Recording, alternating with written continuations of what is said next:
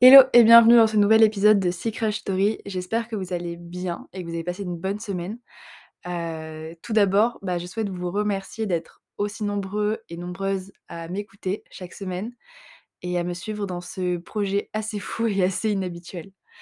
Hem, aujourd'hui, je souhaite vous parler d'un sujet, heu, assez important, c'est les études de médecine. Alors j'ai beaucoup réfléchi à comment je souhaitais aborder ce sujet et j'ai décidé que je pense que je le ferai en 2 parties. Étant donné que là, nous sommes dans une période assez compliquée, pour tous, étudiants comme, en première année ou dans les années supérieures ou dans les autres filières de santé ou les internes et les médecins. Beh, je souhaite vous parler tout d'abord de l'aspect un peu sombre de ces études de médecine et de comment les études de médecine, heu, malheureusement détruisent des centaines, voire des milliers, ben, de jeunes personnes, chaque année. Donc heu, ça va pas être très joyeux, mais en tout cas, ça va vous permettre de vous rendre compte, si vous n'êtes pas dans les études de de médecine, que vous soyez en santé ou pas du tout, de ce que peuvent vivre,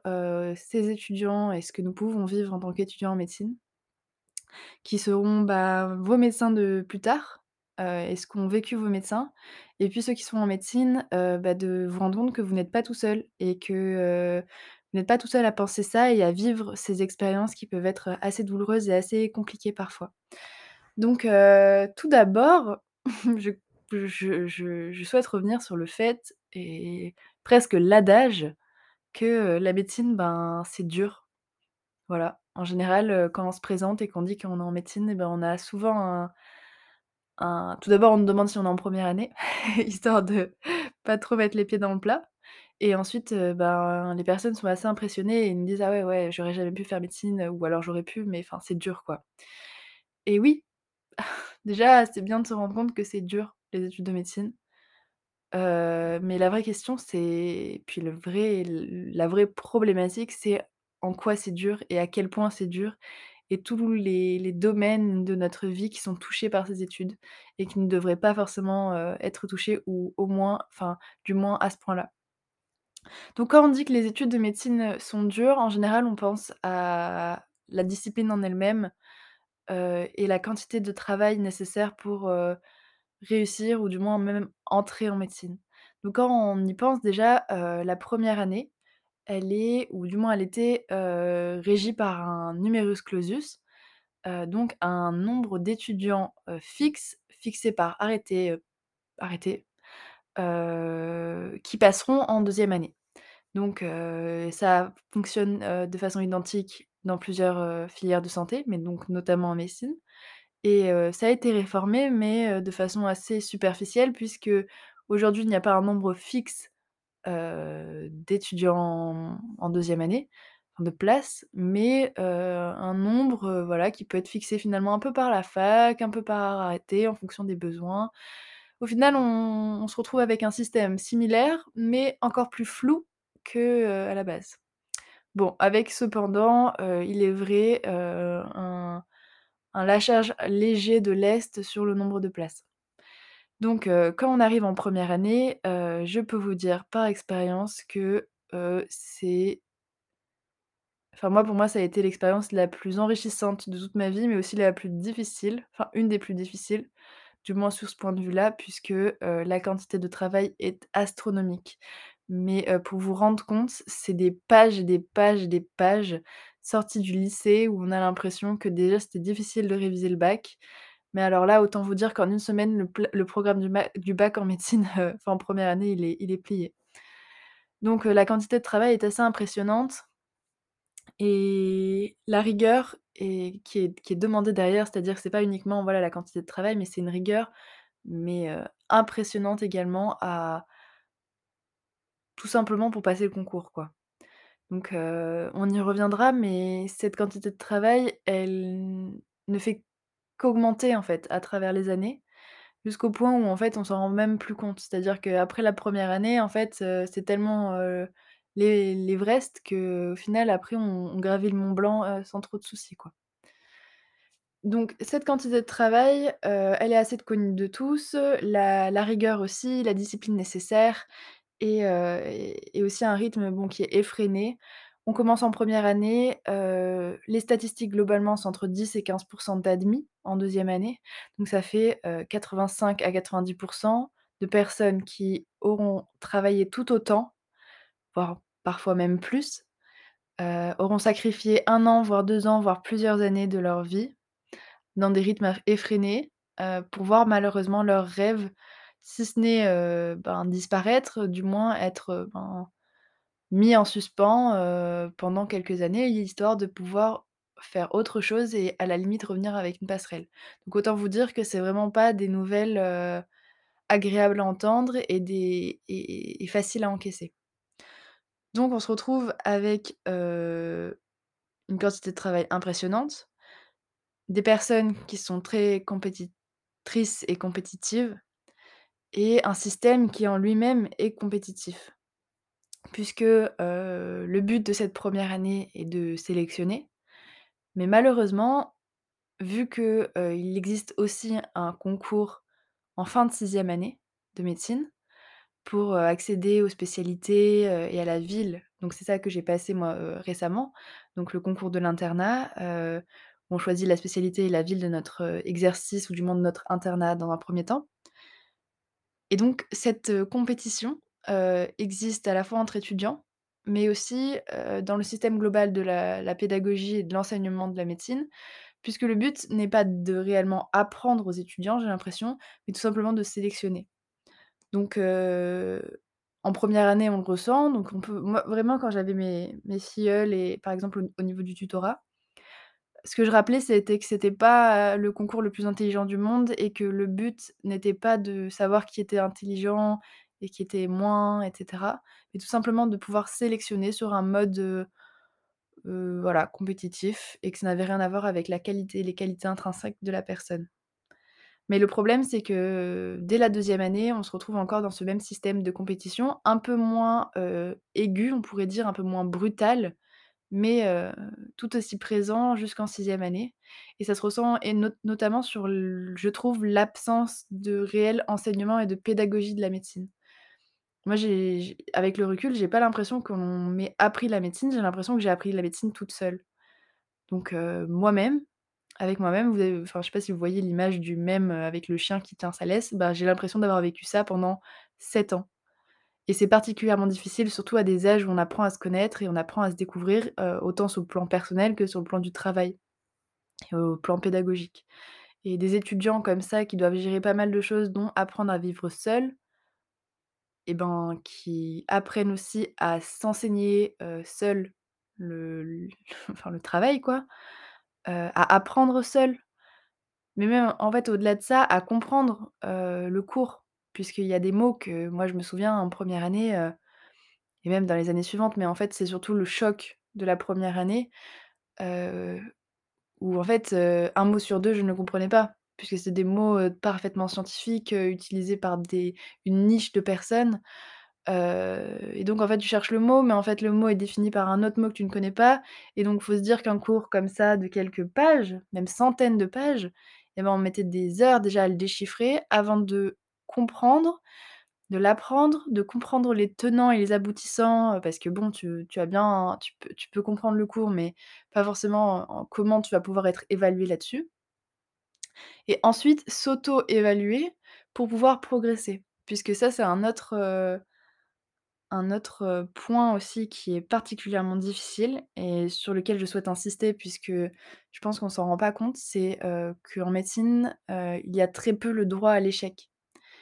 Et ça c'est particulièrement, dommage puisque, j'allais dire moi je trouve, mais en fait c'est plutôt avéré, que l'on apprend en faisant des erreurs et en faisant en fait, tout simplement. On apprend en faisant et quand on fait, ben, on fait des erreurs tout simplement avant de faire, de façon correcte. Donc on n'a pas le droit à l'erreur, que ce soit en première année pour le concours et ça c'est exacerbé avec ce cette réforme qui fait qu'on ne peut même pas redoubler. C'est-à-dire que ce que je trouve assez dommage et dommageable même, c'est que, une personne qui au bout des 2 premières semaines, ben, malheureusement n'a pas pris le coche et 2 semaines en passant d'un étudiant, d'un lycéen à un étudiant qui va vivre tout seul, qui va prendre un appartement et qui va voir son rêve s'écrouler en l'espace de 2 semaines puisque si on a 2 semaines de retard, à part exception, et ben, malheureusement, ben, c'est fichu pour cette année et avec la réforme qui fait qu'on ne peut plus redoubler, ben, c'est fichu pour cette façon d'être évalué. Je trouve ça particulièrement dommage et dans le système, suivant donc en fait, après je pense que ça dépend des facultés, mais en tout cas, là où j'étais, où j'ai fait mon externat à Montpellier et ben, on avait un seul examen, chaque semestre, donc dans chaque discipline. Il fallait avoir une note minimale, qui était assez élevée et en fait, il fallait s'auto-évaluer tout seul puisque, heu, il n'y avait pas de contrôle continu et si on ratait cet examen-là et ben, on recommençait à 0, heu, on avait 2 semaines ou même moins d'1 mois pour, réussir un examen qu'on avait raté en 1 semestre. Et ça, je trouve ça dommage parce que ça ne nous encourage pas à, appréhender, l'échec et à apprendre de nos erreurs. Et c'est vraiment dommage. Et ça, ça se passe aussi à l'ECN et donc maintenant EDN, donc au con au concours de l'internat. Et être un étudiant et devoir, apprendre seul et s'évaluer seul et surtout ensuite réagir à cette évaluation heu, de enfin seul, c'est-à-dire, heu, relativiser, heu, trouver des points d'amélioration, enfin tout faire un un un un débriefing au final de cette évaluation qu'on aura fait tout seul, ben, c'est particulièrement difficile. Surtout, heu, ben, dans dans dans un domaine où il y a énormément de rigueur et avec des étudiants qui sont pour la plupart, très bons étudiants, depuis souvent depuis toujours et qui ont, une tendance à la rigueur et voire au perfectionnisme assez, assez présent. Donc je trouve que c'est dommageable parce qu'il suffirait d'avoir quelqu'un pour nous nous rassurer et nous féliciter déjà du travail accompli et pas se focaliser sur le le peu d'erreurs que l'on a fait pour, pour changer en fait, tout simplement voir le verre à moitié plein plutôt qu'à moitié vide, quoi. Et ça mène à cette notion de temps.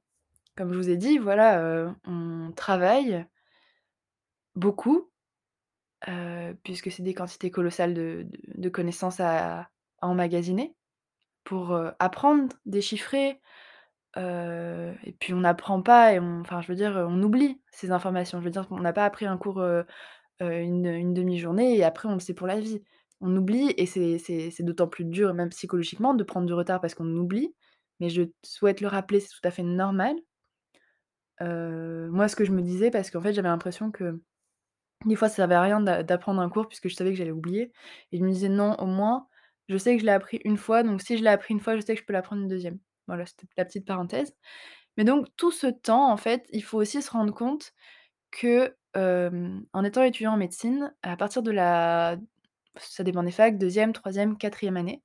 on est en stage à l'hôpital pour 50% du temps. Ça fait qu'en fait, on passe 50% de notre temps, en stage hospitalier. On y reviendra, mais on voit pas je veux dire, on voit des choses assez particulières aussi pour des jeunes personnes. 50% du temps, en TD, en général. Donc les TD, c'est souvent, voilà, des des exercices ou des points de cours, où malheureusement, heu,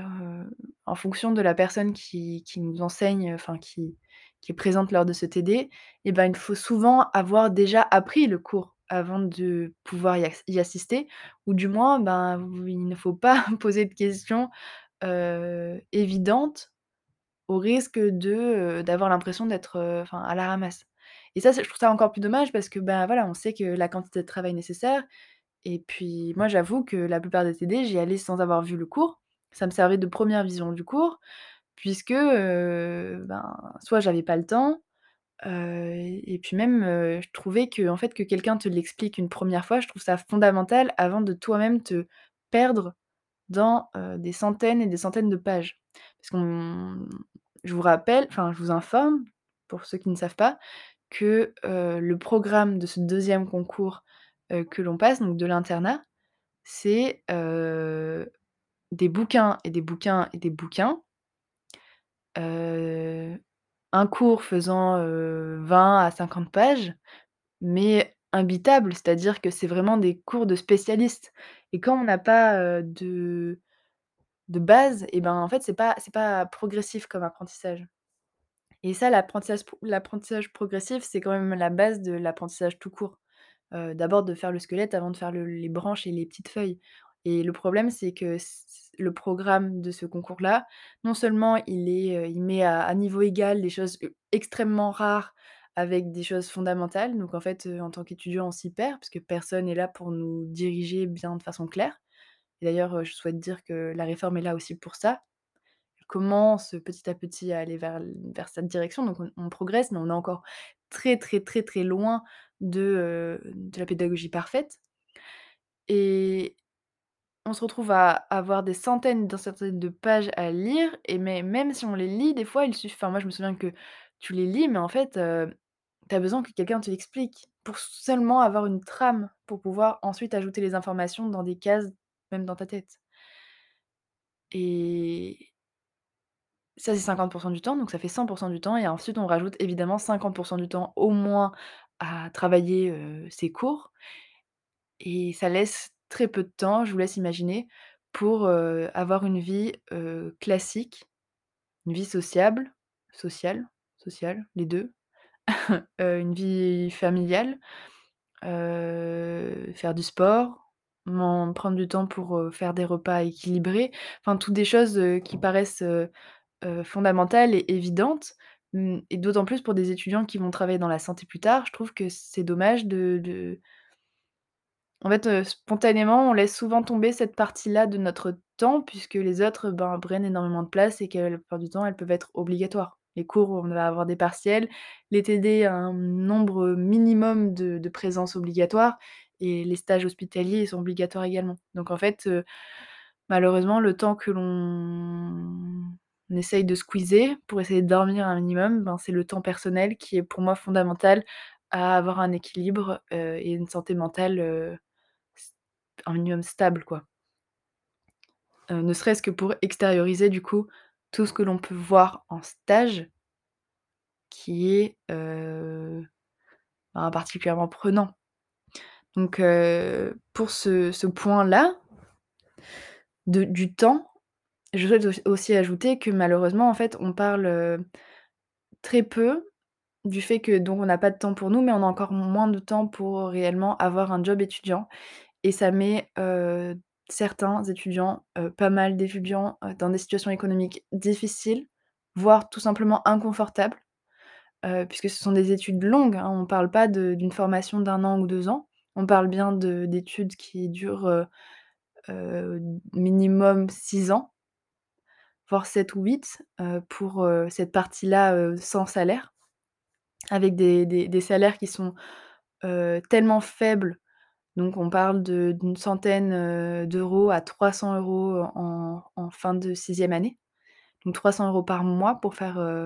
pour faire du mi-temps hospitalier. Donc ça nous prend énormément de temps, ce qui fait qu'on peut pas avoir un job étudiant à côté. Une source de revenus, heu, externe, enfin tierce quoi. Heu, en revanche, ben, on est loin des minimums, heu, des stagiaires ou des alternants et du coup, ben, ça nous permet pas d'avoir, enfin de tout simplement de pouvoir vivre de ça, quoi. Ou du moins être d'alléger énormément notre, bah, notre bagage économique, quoi, enfin. Donc ça, c'est ça ajoute énormément de stress à beaucoup d'étudiants, du stress qui n'est absolument pas nécessaire, dans ces études. Donc l'hôpital, c'est donc une partie assez importante de ce que vivent, les étudiants en médecine. Ça commence à partir de la 2e année, la 3e année avec des stages de sémiologie, on appelle. Donc la sémiologie, ça va être, un peu, ben, tout simplement, en fait, être confronté aux patients et être confronté à la réalité. C'est-à-dire qu'on va apprendre certains points, mais ben, l'être humain est tout aussi variable, que le nombre de symptômes qu'il peut y avoir dans une maladie, quoi. Donc c'est important de de s'y confronter assez tôt puisque, vraiment la médecine, c'est la science du corps donc donc c'est fondamental. Sauf que dès la 4e voire la 3e année dans certaines facultés, on se confronte à des vraies vies, des vraies souffrances.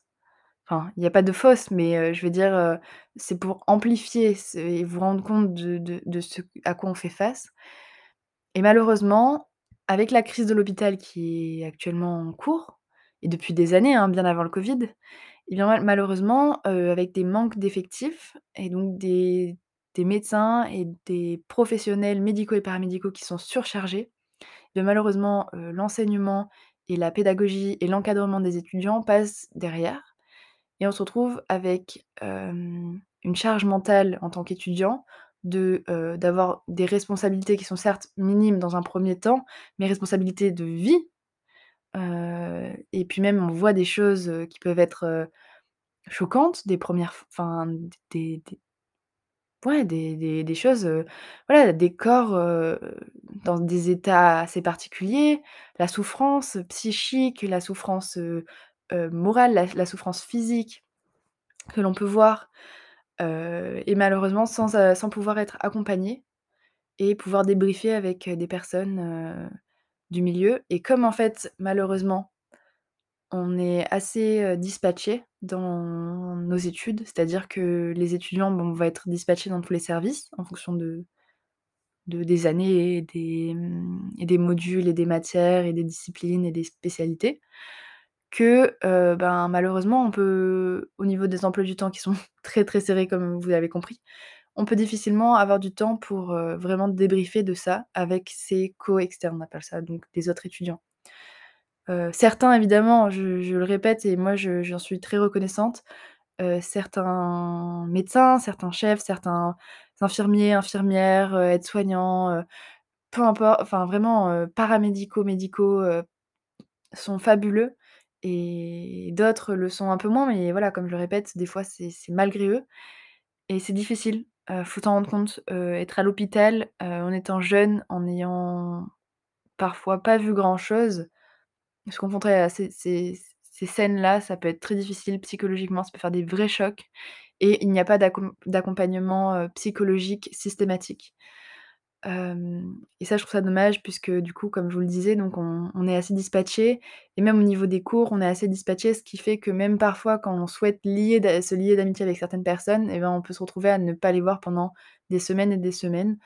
simplement parce que les emplois du temps ne collent pas et qu'on court après le temps en médecine. Ce sentiment de solitude et surtout d'isolement puisque vraiment on est isolé dans certains dans certains cas, heu, en fonction d'un peu des gardes que l'on fait et cetera. Et ben, c'est assez particulier parce que donc on apprend seul, comme je vous le disais, on s'évalue seul, on fait un débriefing seul, on est à l'hôpital parfois un peu trop tout seul, on garde un peu trop tout seul et on se retrouve tout seul avec, heu, ses doutes ses réflexions,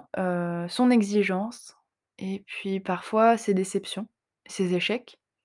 et ce on on arrive même à avoir parfois des petites réussites que l'on ne souhaite même pas, célébrer puisque, au final, on on a tellement d'attentes sur nous qu'on se rend même plus compte des petites victoires et on se focalise sur, les échecs que l'on a vécus dans la journée. Et ça, je trouve ça désolant. Moi, j'avoue que j'ai fait un énorme travail sur moi-même pour, valoriser ces petites victoires, quotidiennes. Mais, je me suis rendu compte qu'on nous félicitait pas assez le jour où, en stage, j'ai eu un chef, un interne qui m'a dit, ben, que voilà, qu'il était fier de moi pour, voilà, pour avoir, pour mon stage et que j'allais faire une très bonne médecin et que voilà.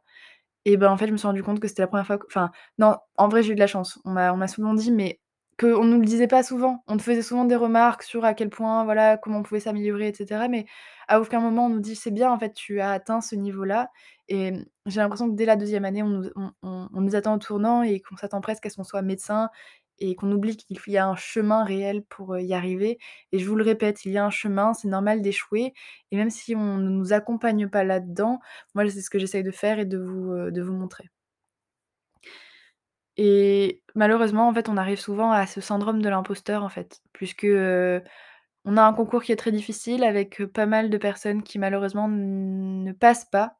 qui auraient mérité de réussir et donc un concours qui est pour le moins parfois injuste, ou du moins très peu justifié quoi. Je veux dire, clair, net et précis parfois, maintenant peut-être un peu moins et on sait même pas si c'est nous-mêmes qui avons bien réussi ou si c'était juste un coup de hasard, plusieurs coups de hasard à passer entre les mailles du filet? Et parfois, en fait, on a tellement l'impression d'être, ne pas exister, d'être, d'être transparent, d'être inutile, d'être parfois même dérangeant à l'hôpital, en stage, ou même en cours quand on on n'ose même pas poser les questions tellement certaines choses paraissent évidentes aux yeux de certains médecins et pas pour nous puisque, ben, on le découvre tout simplement. Et c'est très dur, je pense. Il faut éviter d'avoir cette évaluation négative et cette exigence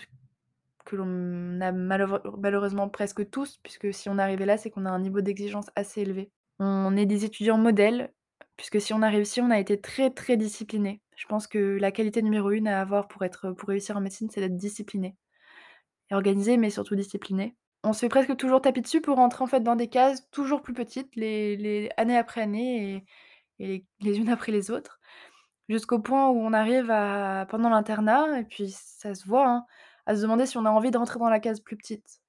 Puisque pa finalement, on a très peu de temps pour nous-mêmes se découvrir et en fait, on se découvre avec le temps et on se dit finalement: «Ben, je suis bien comme je suis et et je n'ai pas besoin de rentrer dans la case, heu, la case suivante». J'en ai marre qu'on me qu'on